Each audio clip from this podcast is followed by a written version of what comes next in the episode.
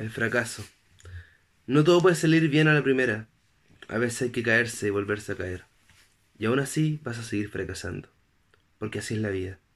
A veces nada tiene sentido. En Cero Aporte hemos intentado varias cosas. Empezamos en YouTube, fracasamos. Hicimos videos, sumamos gente, grandes personas, y aún así seguimos fracasando. Intentamos hacer streaming, también con toda nuestra disposición y sueños en esta nueva plataforma. Y nuevamente, sin que nadie sospechase un final distinto, volvimos a fracasar. Y nos hemos vuelto a levantar. Eh, empezamos en Spotify. Y no siempre las cosas pueden salir bien. Hemos logrado una recurrencia y también hemos fracasado. Pero una vez escuché que las cosas se hacen bien o mejor no se hacen. Bienvenidos a una nueva edición de Su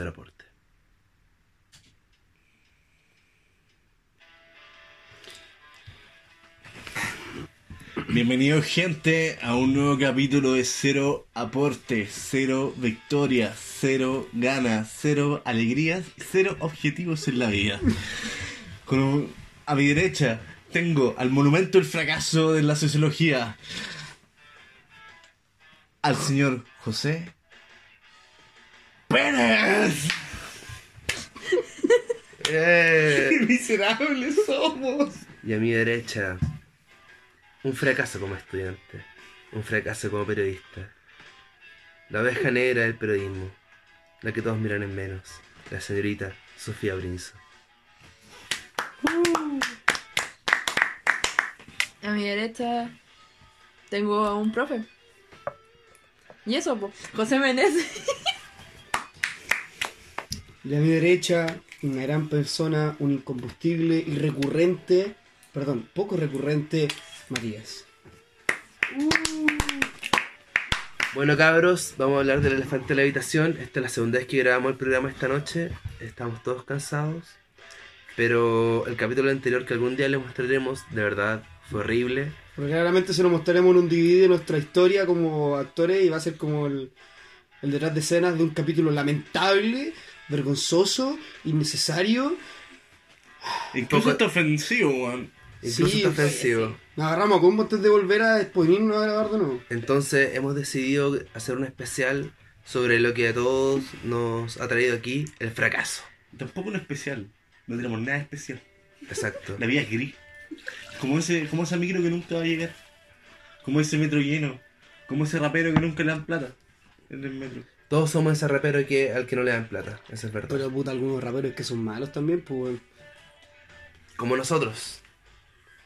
Por eso chicos, eh, vamos a hablar de nuestros fracasos. ¿Cuál es tu mayor fracaso, Matías? Esta weá. Mira, para que veas que tenemos hartas cosas en común. ¿En serio, weón? ¿Esta mierda es tu peor fracaso? O sea, no, perdón, no. ¡Oh, el fracaso penca! ¡Ay! ¡Ulala, señor perfección! No, yo tengo harto fracaso, amigo, harto fracaso. ¿Cuál es tu mayor fracaso, hermano? Yo todavía no, no, no, soy tan- Incluso fracasé en tratar de decir cuál es mi mayor fracaso. Tengo mucho para elegir. Fracasos, mira, tengo relaciones, tengo, car- tengo Dale. carreras profesionales que no he terminado. Eh, estoy cesante y juego LOL, yo creo que es un fracaso importante. Fuerte.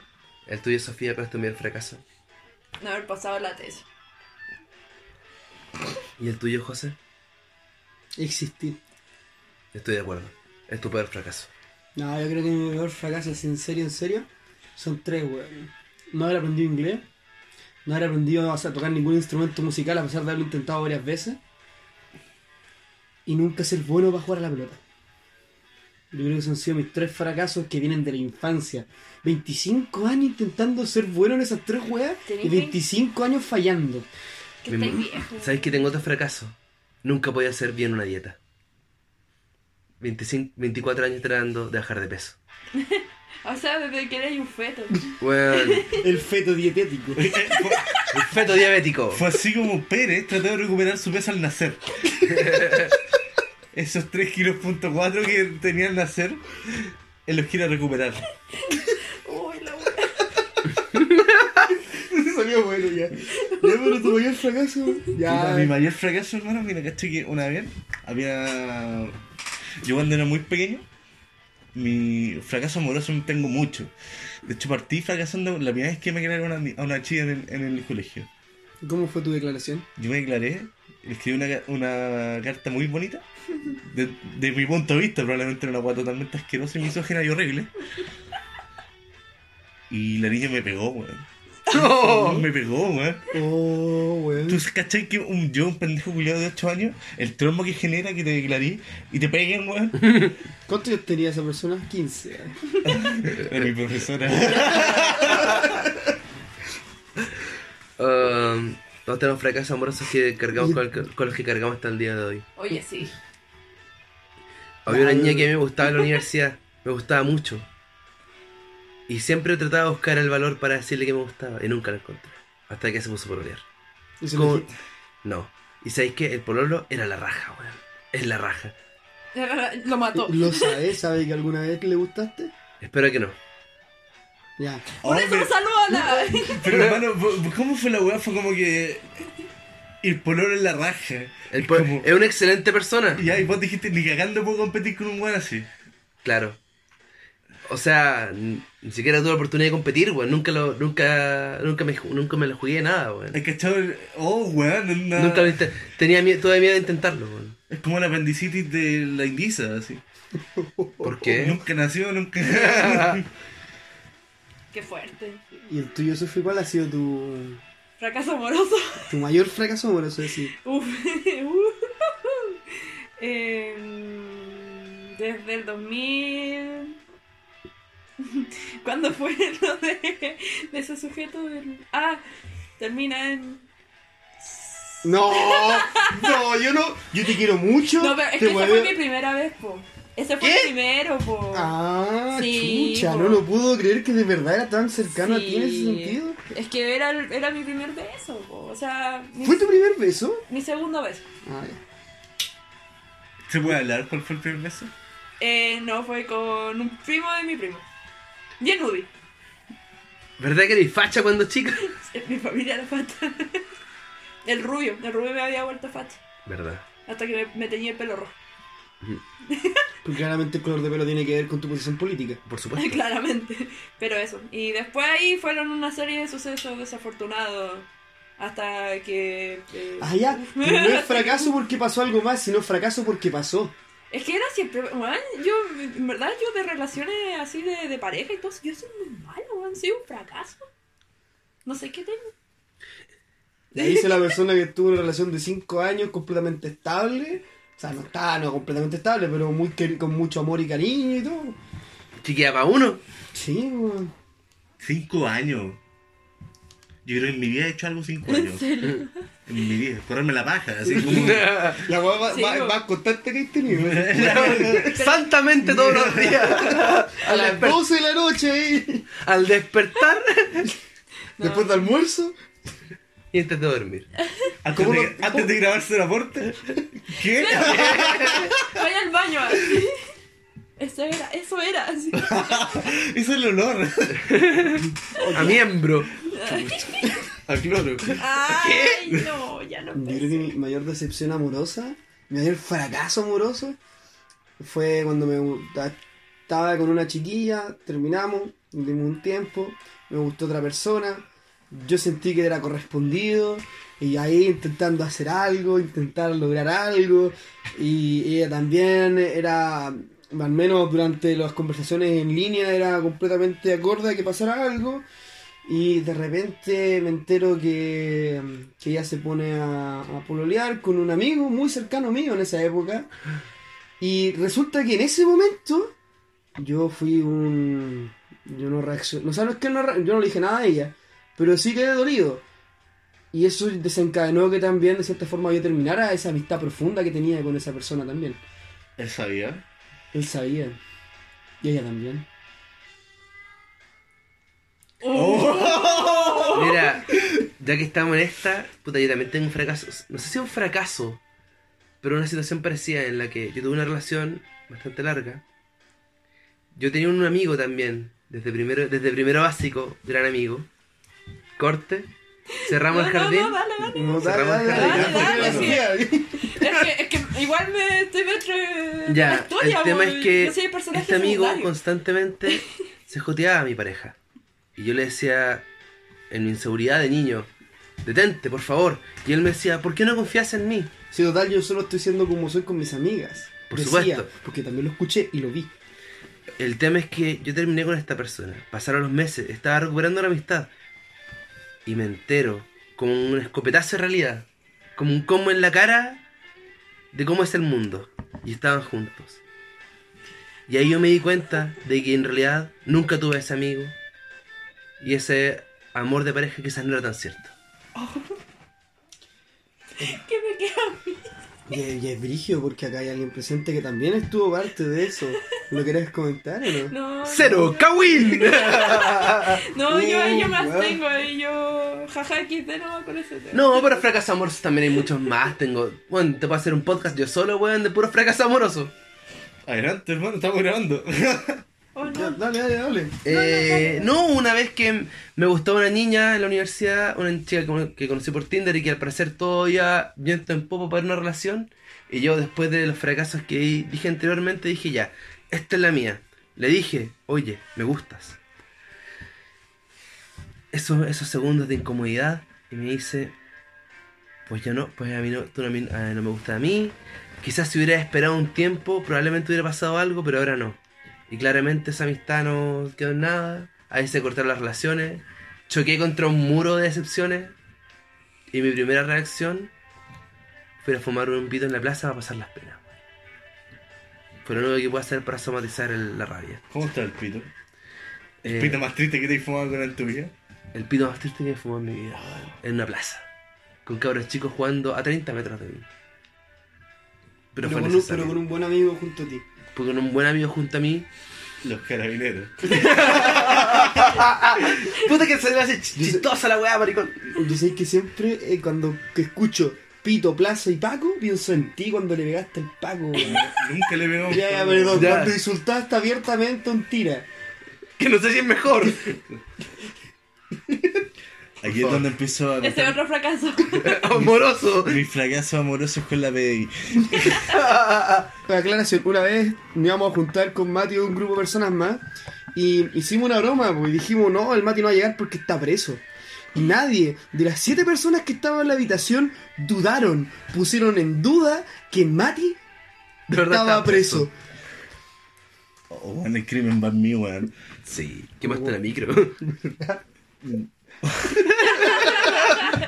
fracaso. Otro fracaso porque no prendió bien. Oye, pero... Dale, dale, dale. Historia, contexto. 16, 16, 17 años. Venía saliendo del cename. Pucha. Tenía sa- salida dominical. Y me estaba aprendiendo un paraguas de Santa Julia. Eh, a 17 años, habré tenido un año 2009. ¡Uh! ¿Qué edad teníamos en el 2000? Primero medio. Paraguas de Santa Julia. Yo tenía como. Para la gente instruida, el paraguas de Santa Julia, los paraguas de Santa Julia en 2009 tenían un sabor a salame. ¿Qué? ¿Por qué? Tenía, No eres vegano. ¿Qué? olvidemos eso, un paraguas mal armado, un frugelé asqueroso. Me lo empiezo a fumar. Hasta que, hasta que escucho una voz por atrás que me dice, "Ey, ¿qué están haciendo ahí? Cállate con chutumare, ¿qué te importa? Dije sin pensar. claro que me importa, weón. Pa, chapa. Oh. Y quedaste... Quedé detenido en la ex escuelita de los de abajo, que está cerca del Estadio Nacional. Ahora Ah. el cuartel de la. Ay, qué buena historia. Cuando tú estabas preso, yo estaba saliendo con una señorita que vivía al lado de esa wea. ¿Verdad? Que tú te pude haber visto el PDI así en cana, weón. Mira, Pero weón, nos cruzamos. Oh. El hilo rojo y la wea así. Ah, De hecho pasamos, weón. Pasaste, weón. Dije, oh, ojalá nunca tener un amigo como ese Julián. ojalá no crear un podcast con ese weón. Y llenos aquí, pues, weón. Mira, yo creo que es momento de conte- contextualizar todo este fracaso a lo que nos pasó anteriormente, o lo dijimos. Sí, partimos con eso, weón. Ah, verdad. Se fue súper depresivo mismo. Otro fracaso más en mi historia. Oye, pero eso sabéis que me lleva a hablar también de otro fracaso que, que también es notable y no tiene que ver conmigo, que tiene que ver con la paternidad, weón. Nadie tiene problemas de maternidad, o sea, no, como con Como, problemas con padre. como paréntesis, como paréntesis, este programa se va a llamar Terapia al Aire. Vamos a hacerlo como una de al mes. Cuando no tengamos nada que hablar, vamos a hacer Terapia al Aire. Espero que ¿Cuál es tu mayor tromba con tu padre? ustedes también. Sofía. Eh, tengo trauma, ya de por sí, no. Eh, no, no me, no me, no, no, no, ¡No, señor Simpson, no! ¡Ah! Debo decir que con mi papá tengo una bonita relación, eh, post lo de mi mamá, pero eh, no lo veo, no, no me acuerdo de su carita. Sé que es igual a mí, somos iguales, pero él tiene los ojos café. Y es, y nada más. Y es facho. Papá te quiero. Sí que lo veo, creo. Quizás. Quizás. El de mi cumpleaños, en 20 años. Págame. Pero eso, eh, como en verdad ha sido un padre ausente. Él, él como el estereotipo de padre que dice, ah, te voy a pagar y no paga. Eh, Al menos te dice, po, weón. A mí el mío me dice, te voy, a le, voy a pagar, le voy a pagar a mi hijo, a la gente, pero a mí no me paga nada. Oh. Y si es que, weón. no. Onda, mi papá es como el cometa Halley, así aparece como una vez cada seis meses para decirme, oh, toma, 90 lucas, así. Para el año, así para pagarla más para que te compré pantalones por cero culiado. ¿Te lo dice así con esas palabras? No, me dice, es que te vestís tan mal, weón. Toma 20 lucas para que te compré un pantalón, no seas indecente. ¿Y él se viste bien? Él se viste como este, ese típico viejo de 50 años que se viste como una persona de. ¿Poleras mm, polo? No, como se viste como con 20. Pantalones de fucsia, Ah, está como- Converse. ¿Está como la crisis de Oh. la me- mediana edad? Ay, un Fernando Larraín cualquiera. ¡Qué fuerte! La cagó. Paréntesis, yo no tengo una muy buena relación con mi padre, yo no lo aprecio particularmente. Eh, la, la mayoría de los valores y cosas formativas que me ha enseñado ha sido porque yo no quiero ser como él y no por alguna apreciación personal hacia su existencia. ¿Y tú, Matías? Yo me acuerdo siempre cuando tenía como 12 años y mm, para mi cumpleaños llega el regalo a mi viejo. Hijo, yo sé que mi regalo te va a encantar. Me lo, me lo dijo un mes. Un mes diciéndome, Juan, mi regalo te va a encantar, Juan Melu. Sí, es que en verdad yo creo que es la mejor weá que te voy a poder regalar. ¿Te lleva un puticlub? Así que llegó, tenía 12 años, menos, y llega con su regalo. Mario, feliz cumpleaños. Me llamo Matías, papá. Ah, perdón, Matías, feliz cumpleaños. Lo abro, la camiseta de Colo Colo. Del año, conche tu madre, autografiada y toda la weá. Oh, papá, muchas gracias, weón. Yo soy de la U, papá. De verdad, te regaló una polera con autografía. Por supuesto. ¿Qué año fue esa weá? No, no, no sé. ¿Estaba Mati Fernández en esa No creo. 2009 tenía 17. 16. 2009... No, ya no estaba Mati Fernández en su apogeo. Nunca estuvo. ¿Mati Fernández? 2006 tuvo su apogeo. Sí, po. Ya, pero no hablemos de Mati Fernández. O- ah, sí, podemos hablar de Mati Fernández. Otro Sí, que fracasó en la vida. Otro que fracasó en la vida. O sea, Perdóname, no. Mati. Pero ¿por qué hago así si no está muerto, weón? Son los canutos. Y así tengo un montón de anécdotas, pues, bueno, onda. Eh... Oye, señor González, ¿por qué su papá no vino a la reunión de apoderados? No, no sé. O no sé, eh, esas vergüenzas familiares que te hace pasar, o esas vergüenzas que te hace pasar frente a tus amigos. Es como. A los una- 20 años se pone a hablar de política, es como... Y es por eso que el pinochetismo es la mejor weá que le puede haber pasado a Chile. Oh, Dios mío. Papá, es- estamos en un comité de... De ética. de ética, ¡Mi weón. bautizo! Papá, estamos en Villa Grimaldi. Hermano, una vez, mira, mi cumpleaños número 24, 23, lo pasé en mi casa con la gente más cercana. Y era la primera vez que mi padre entraba a mi casa después de 5 o 7 años, después de que lo eché, por diversas razones. Estábamos ahí mm, en una oncecita, mi papá por supuesto hizo un numerito, no quiso entrar, no quiso subir, hasta que por fin lo logramos convencer de que entrara. Y yo estaba en el balcón, conversando con mi buen amigo Pérez, mi buen amigo Rolf mi buen amigo Hugo. Y de repente empezamos a escuchar un... ¿Choche? ¿Choche? Y yo, ¿qué, qué pasa, papá? Y abro la, la, abro la Quiero hablar ventana. contigo un rato. Ven, ven para Y le dije, oye, papá, ¿qué pasa? Si estoy conversando, ¿cómo lo estoy Oye, pasando? estamos aquí actuando. Y el weón me dice la gran frase. Ah, mira, es que tú entenderás que para mí es súper incómodo estar acá porque, bueno, tú me echaste hace cinco años y no he vuelto a entrar y, bueno, te lo quería decir. Eso. Y yo, pero papá, weón, ¿qué weón te pasa? ¿Cuál es tu pelaje de cable, weón? Fue nefasto, weón. Disculpen, tengo mucha rabia con mi papá hoy día. Algo más que, que yo aquí quiero que sea el psicólogo a cargo de esta terapia grupal. Chucha. Algo más que quiera agregar a de esa historia, algo, algún descargo que tenga, así como... O sea, sí, pues todos, pues, weón. Mi papá una mierda, así, en todo sentido. Eh, Tú sabés que yo, yo, yo no, no soy un hombre que frecuenta ni café con piernas, ni prostíbulo, ni una weá, no soy putero. Pero yo entré a los. A ver, 2004, 8, a- 2004, 10 años. A los 10 años yo entré a un café con piernas.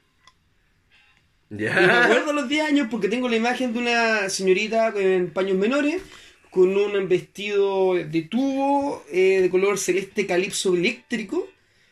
Y a mí me llamaba la atención cuando un niño decía, ¿por qué está vestida así si hace frío? Si estamos en junio.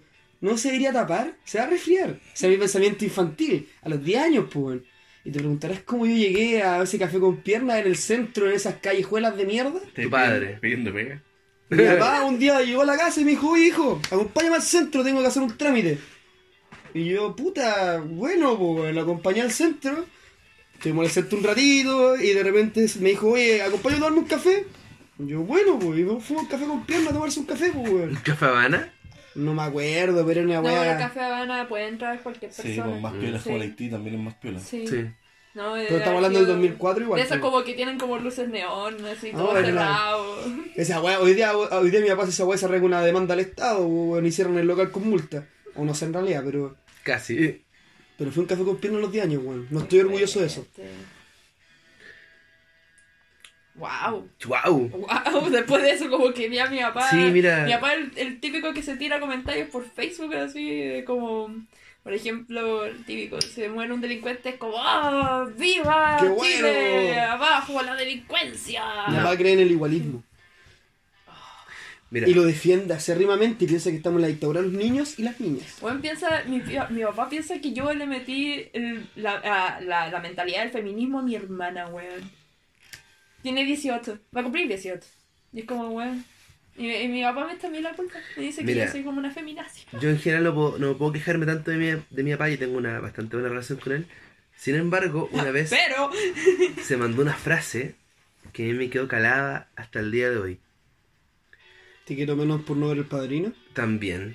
Que También. y eso lo entiendo. es que yo, hasta yo tampoco te quería, weón. Pero una vez, retándome, eh, creo que yo en, en cuarto medio estaba. Eh, yo estaba, no me acuerdo por, a raíz de qué fue, pero me dijo, José, tú tienes un problema. Eres clínicamente ahueonado.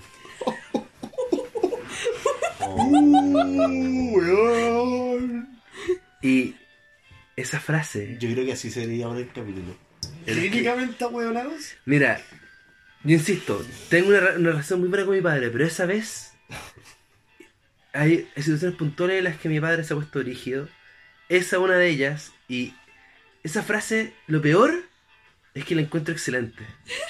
Es que está muy bien hecha. O sea, Está bien hecha, es un excelente insulto. Me lo me merecía, yo creo que hasta cierto punto. Yo me lo tatúo, así como el padre Sí. Pinilla. Weón, salpico. Acá en, en la mitad del pecho, así clínicamente ahueonado. Subo el matapasiones cuando sacáis la polera Ah. de tirar así. Weón. Pero eso, yo creo que esa frase para mí fue magistral. Papá, te quiero. Pero esa frase, weón, me, hizo, me caló hasta el fondo del alma. Y nunca la voy a olvidar. Por eso soy sociólogo. Y espero poder decírsela a mi hijo algún día. A, a mí me dijeron, me dijo mi viejo, si dejáis una mina embarazada te corto la pichula. ah, hablando de eso, una vez también otro familiar Me cortó la me cortó la soy no. como lo conmigo. me dijo, tú tienes un... pro- Tú, ¿Sabes qué? Tú tienes cara de que vas a ser padre joven. Yo tenía 15 años. No me güey, no quería ser Mavelina tan joven. Weón. Y yo como... Mi agua gratuita, así. No, me... Era una hormona cuando chico, sí. Razones di para que me dijeran eso, pero... Tú vas a ser papá joven y me lo decía con decepción y con seguridad, que era lo, que era lo peor. ¿Y has visto, ese, ¿has visto ese familiar de nuevo? Vive en esta casa. Brutal. ¡Ah! Es que mi familia es la de las que no se pelea tanto, pero cuando quiere ser hiriente, te pega el uppercut ahí, ¡ta! Y te, te deja botar al piso, engancha Es el que hígado. esos dos comentarios me han hecho replantearme si las acciones de violencia física de mi padre eran efectivamente violencia, weón. Que una, una vez me acuerdo que yo solía jugar con. ¿Cómo se llama esta? En los VHS. Mi papá tenía una caja de VHS porno. Y yo, un niño que no sabía leer, jugaba con los VHS porno y hacía como castillos, pues, con esas weas. Y un día mi papá llegó así a la casa, dijo, me vio jugando con sus VHS porno, su bien más preciado. Y me dice, cabrón de mierda, ¿cómo hacía esa weá? Y me saca la concha de su madre, bota mi torre de, de- mi castillo de porno, me saca la mierda. Y yo sé que recuerdo que tenía olvidado hasta que mi madre un día me lo contó, porque cuando ella ya de repente subió la escalera por el ruido y me ve arriba de un montón de VHS pornográficos, yo tirado en el piso de guata, mi padre con la pierna, con la rodilla derecha en mi espalda y la mano dado vuelta, tal cual llave de la lucha libre Oh, la wea Netherland. diciéndome, diciéndome lo siguiente. Pídeme perdón, súbdito, pídeme perdón. Oh, súbdito. Súbdito, po, Concha tu madre. Sí, hechos, basado en hechos reales de esta historia, weón. Oye, weón, yo creo que weón, la Segunda Guerra Mundial no es tan triste como la- La cagó. Oh, Mira, ahora yo creo que para cerrar el ciclo de paternidad, ese descargo que yo creo que era necesario, a menos de que alguno de ustedes quiera contar algo más. No, papá, chúpalo.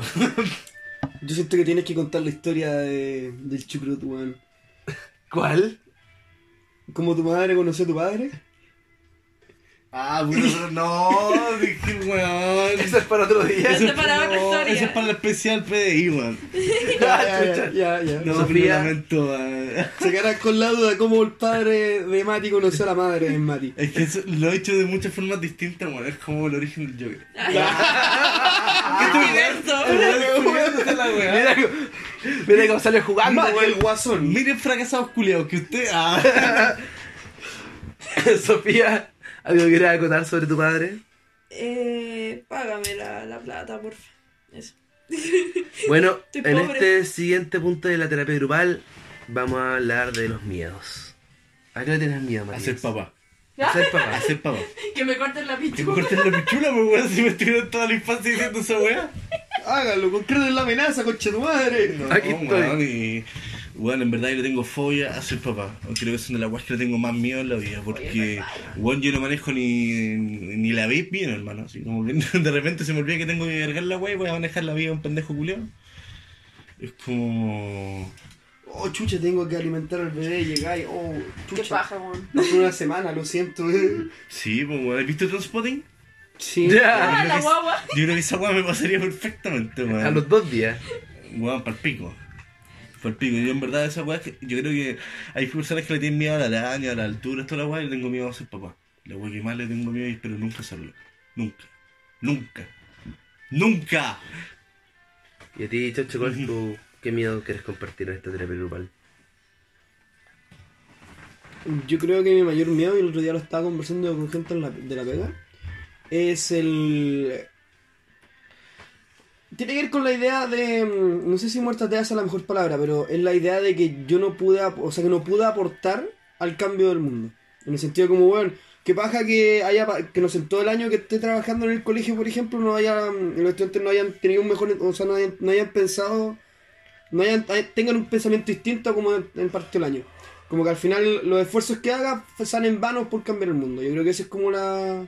Y no es como un punto de vista ego- egocéntrico, ¿cachai? O ególatra, que se puede malinterpretar. Porque yo soy efímero, soy un montón de polvo cósmico. Pero... Oh, Pero es verdad. Sí, adelante, hermano, weón, que te salió muy bonito, weón. yo creo que alguien sabe corbatear de este- después de, este programa. La, la- la cosa es que siempre he pensado como puta. Que paja que, no sé, pues que todos los estudiantes terminen siendo pinochetistas. ¿Cachai? Por ejemplo. O que piensen que no hubo violación a los derechos humanos. O que piensen que. Puta, que hay que ser individualista, que hay que echar al weón que piensa distinto. Que simplemente. El, que hay que seguir con el espiral de violencia. Entonces, como que. No haber siquiera logrado que alguien pueda cambiar alguna de esas visiones. Como ayudarles a abrir los ojos. Es como. mm, Eso yo creo que es lo que me daría pena. O no verlo, ¿cachai? No ver como que la sociedad cambie. En ese sentido. ¿Y el tuyo, Sofía?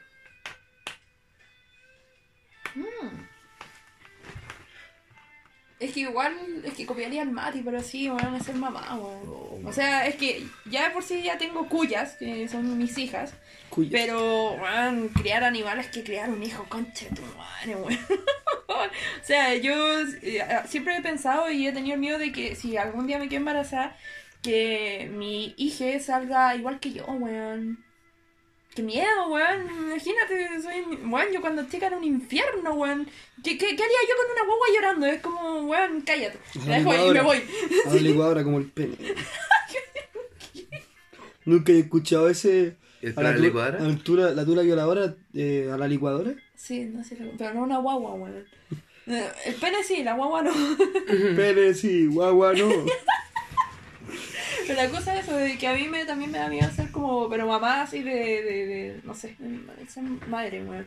De que te- tengo una weá en mi útero, weón. Ya por si yo ya hueveo con la regla, imagínate con una guagua, weón. Pues, el otro día, uno de los míos que tuve, estando en efecto de estupefaciente, en el metro, a las 4 de la tarde, Ah, andar con sustancia en el cuerpo es la peor weá que podía hacer. y Sí. ¿cómo se llama esto? Otro miedo. Me, me fui en una volada y dije, oh, weón, ¿qué pasa si yo soy síndrome de Down? Y nadie me ha dicho. Weón, yo también tenía ese miedo. Y volado como poto.